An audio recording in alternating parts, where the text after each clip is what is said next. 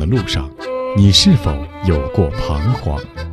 在青春的旅途中，你也可曾有过迷茫？面对亲子教育，你是否还有担心和疑虑？一起关注成长你我他，让生命与智慧一同成长。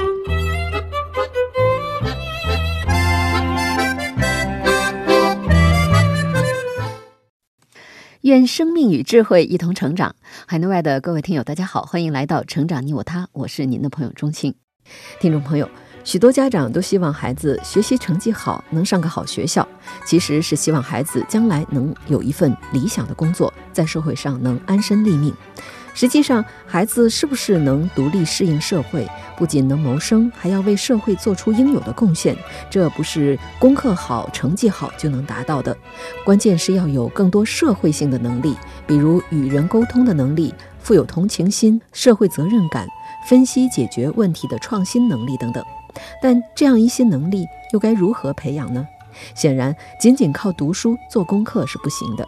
所以，智慧的父母或老师需要为孩子创造一些条件，给孩子一定的支持和引领。关于这一点，有很多值得借鉴的经验。前一阶段，我们的节目聆听了资深媒体人周璐所写的《我用阅读教育孩子》一书。那么，今天我们就继续来聆听第五章的第一篇：读新闻、写新闻，让孩子在了解社会中变得更优秀。播讲时代。读新闻、写新闻，让孩子在了解社会中变得更优秀。云州除了喜欢看书，还喜欢听我讲故事，讲那些年我做记者时的所见所闻。二零零六年，当年的胡锦涛主席到访美国西雅图，那是中国国家主席第一次莅临微软总部，并与比尔·盖茨先生共进晚餐。我作为微软公司特邀记者前往报道。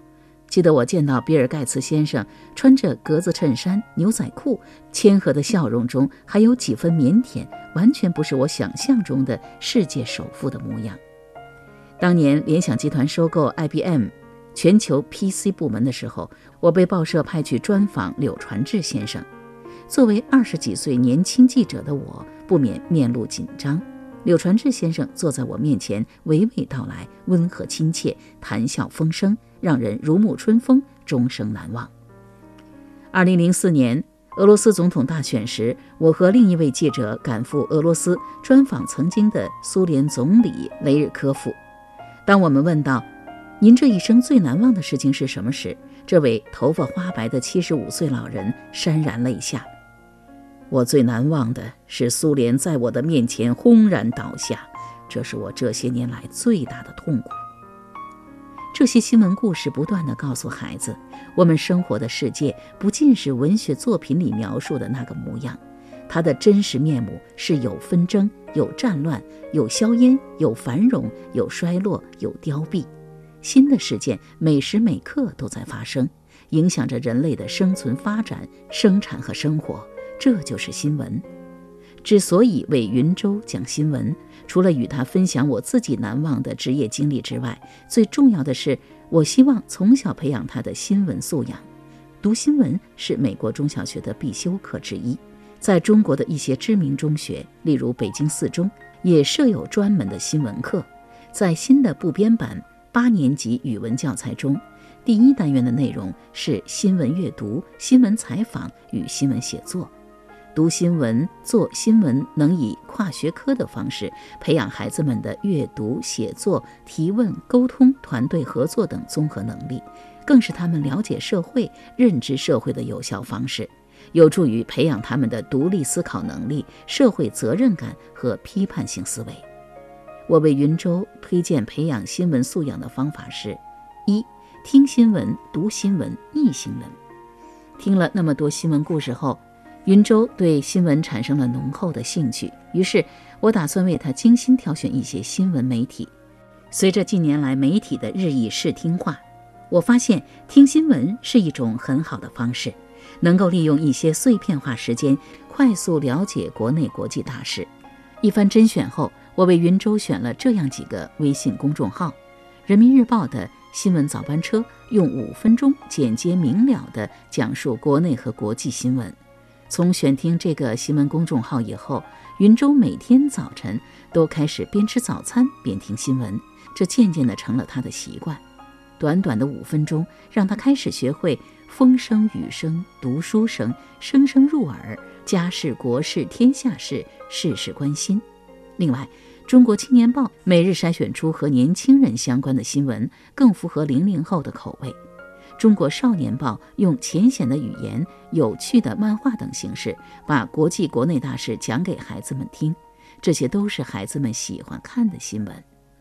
在这个自媒体盛行的时代，很多传统的新闻媒体如夕阳西下，迅速没落，这其实都是让人扼腕叹息的事情。因为读者需要看到的应该是最接近新闻事实的报道，需要听到的是最理性公众的声音，需要得到的是最有良知的严肃媒体最负责任的报道，而不是某些自媒体以管窥天、盲人摸象或者哗众取宠。因此，让孩子读一些严肃可信的新闻报道、深度报道，能够帮助他们了解这个世界的真相，帮助他们树立正确的价值观、人生观、世界观。遇到一些跟青年人相关的热点新闻，我和云州常常展开讨论。例如，听到中国南方农村由于青年人大量外出打工。家乡留下的都是留守儿童和空巢老人，引发大量社会问题的相关新闻报道。我便问云州：“你觉得这些年轻人外出打工的做法对吗？”云州说：“他们外出打工挣钱，实现自己的梦想，没有什么不对呀。”我提出：“可是，他们把自己的孩子和父母都留在了家乡，孩子得不到父母的关爱和指导，成长出现了很多问题。”父母生老病死，没有子女的照顾，而且很多农村由于没有青年劳动力，大片农田荒芜，这些社会现实问题又该怎么解决呢？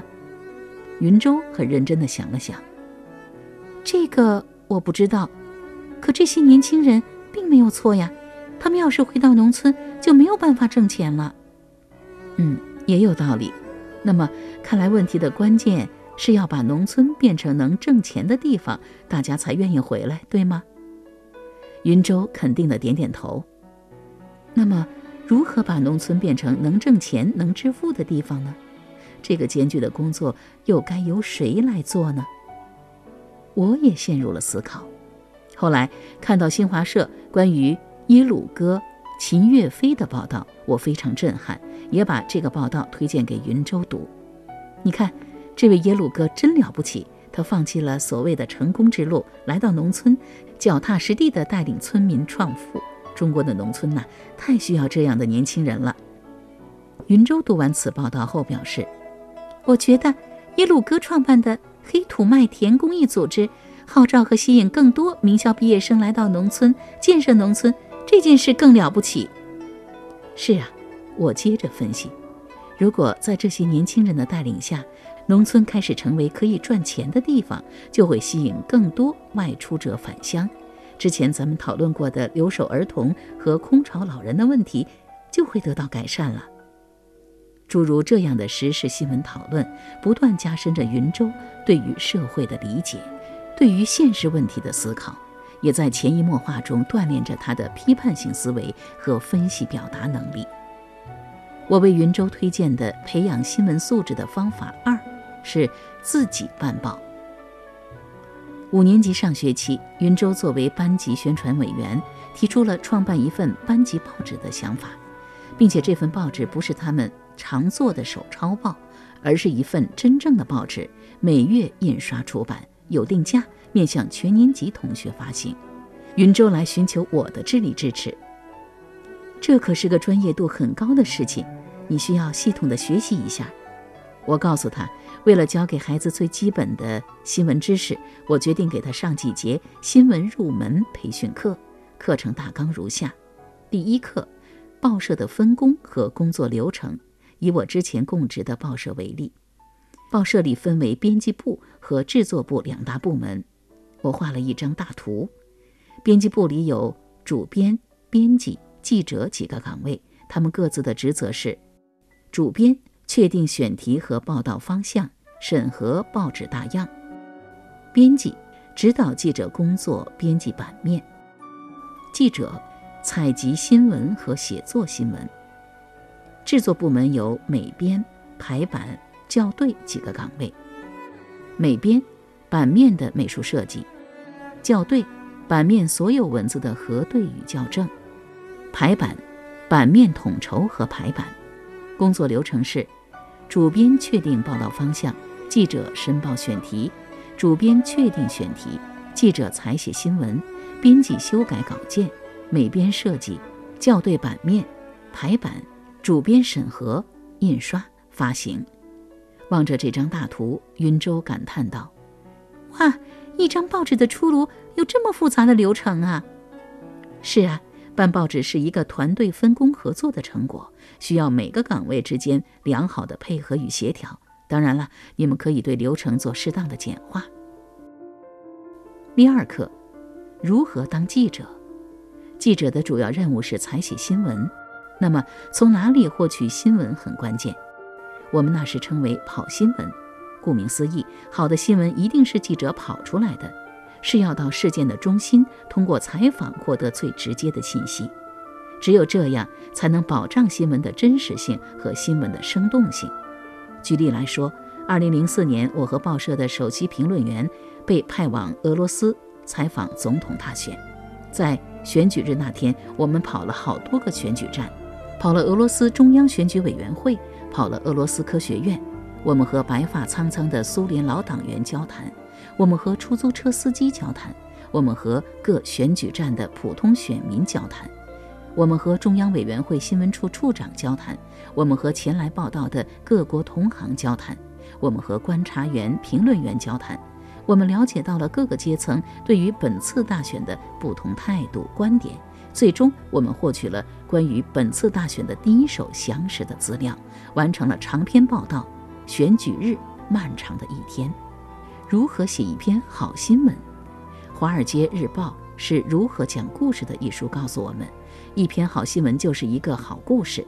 没有人喜欢听那些枯燥无味的东西，没有人喜欢只听专家评论，所以需要学习如何把新闻写成一个人人爱读的故事。听完这节课，云舟说：“看来当一个好记者，首先需要行动起来，还需要与形形色色的人沟通交流，需要学习如何写好一个新闻故事，这真是不简单呐。”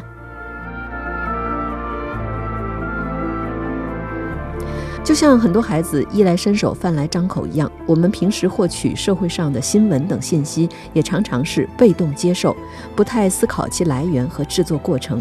虽然省心，但并不利于我们了解到更真实、更全面的信息，更不利于我们的独立思考以及责任感的培养。所以，很多教育者都意识到，让学习者自己去发现新闻、获取新闻并制作新闻，这是非常好的社会实践活动，也更有利于学习的知行合一。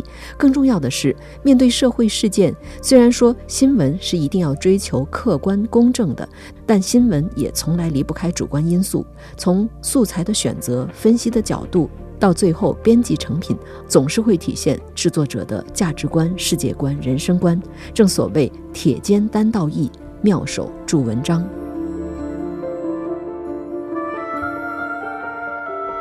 第三课：如何当编辑？编辑的主要职责是修改稿件、编辑版面。修改稿件的原则是让稿子文从句顺，删除多余的话。但注意要保持记者的语言风格，并给稿子起一个画龙点睛的好标题。编辑版面是确定每篇稿子在报纸的位置，并配以合适的图片等元素。这里面有很多具体的技巧，需要边看边学。听完这三节课，云舟说：“老妈，看来办报纸啊，真不容易呀。那么接下来我该怎么做呢？”我的建议是。首先，你需要成立一个编辑部，这里啊要有主编、编辑、记者。然后呢，你们团队制定计划，按照我讲的内容一步步的操作。有问题尽量自己想办法解决，不明白的呢，咱们再一起讨论。接下来，云州招兵买马，组建团队，和小伙伴们一起采访、写稿、编辑、排版、印刷。忙了近一个月后，他们自办的第一份报纸《星新新闻》终于面世了。报纸上既有同学们自己采访自己写作的班级新闻、校园新闻，还有加以编辑和评论的社会新闻。稚嫩中透着成熟，活泼中透着严肃，真让人为之欣喜。云州这样总结道：“这个学期，我和几个同学主办了我们班的首张班报《星新新闻》，这对于我是一个巨大的挑战。凡事只怕有心人，我们不断学习与总结。”在老师和家长的帮助下，已经成功的办完了三期报纸。我与大家分享一下我的心得：一，要建立一个优秀的团队。我们征集了几位积极分子，组成了编辑部，有了明确的分工，各司其职。在遇到一个个问题时，不断沟通，达成一致，这是我们合作的基石。二，要不断学习。办报纸是一件专业度很高的事情，还好。我有主编妈妈的指导，我向她取经，从征稿、组稿、编辑、排版、设计、印刷各个环节都有很多技巧，我一个个的学习与突破，这期间乐趣无限。三，要学会让步的谦虚。我们编辑部的女孩个个都是小才女，意见不统一是常见的事，这时我作为主编就要学会协调他们的意见，学会让步。并且一些时候，我会把更好的机会让给别人，例如报纸的头条一定不放我的稿子，这样才能迎来更多的尊重。在办报的过程中，我学到很多，收获很多。我为云州推荐的培养新闻素养的方法三是，在新闻实践中提升。子轩是我一个同事的儿子，他才华出众。前不久被一所美国常春藤大学录取，同事们纷纷向子轩的妈妈取经，请她介绍成功的育儿经验。子轩妈妈介绍说：“从小我没有给她报太多的课外补习班，而是在她上初中时让她报考了一个很好的锻炼平台——北京中学生通讯社，也就是学通社。成立三十年来，这家由充满青春与热血的中学生组成的通讯社。”走前人没有走过的路，看前人没有看过的图景，采访和报道了中国一个个值得纪念的历史时刻，培养了一批批杰出人才。子轩加入学通社之后，和小伙伴们采访了很多大型活动，报道了很多重大社会新闻，学习如同职业记者一般工作，极大地提升了团队合作能力、组织协调能力和领导力。而这些能力和做记者的经历，恰好是美国大学最看重的。哈佛商业评论曾撰文表示，在不远的未来，人工智能可能会逐渐取代我们下一代的工作岗位。只有那些感同身受的社交技能，才是人之所以为人的有力支撑。社交技能包括与他人互助、评判他人、对他人产生影响力。我们做父母的，如果能主动培养孩子的这些社交技能，他在未来就有可能成为一个出类拔萃的管理者或者倾听者。即使有再先进的人工智能，也永远不会被淘汰。而让孩子从小学习读新闻、做新闻，无疑是培养他们的社交技能的一个有效途径和方式。古人有一句话叫“两耳不闻窗外事，一心只读圣贤书”，是叫读书人要能甘于寂寞，专心地钻研学问，但也常常被理解为倾向于消极的独善其身，不管世事。因此，相反的名言就是“风声雨声读书声，声声入耳，家事国事天下事，事事关心”。只有我们关心社会动态，关心天下疾苦，我们的学习才不会与社会脱节。最终走入社会，才不会变得无所适从、格格不入。好了，各位听友，以上我们聆听了《我用阅读教育孩子》第五章的第一篇：读新闻、写新闻，让孩子在了解社会中变得优秀。好了，各位听友，今天的节目就是这样。编辑钟庆，感谢您的收听，再会。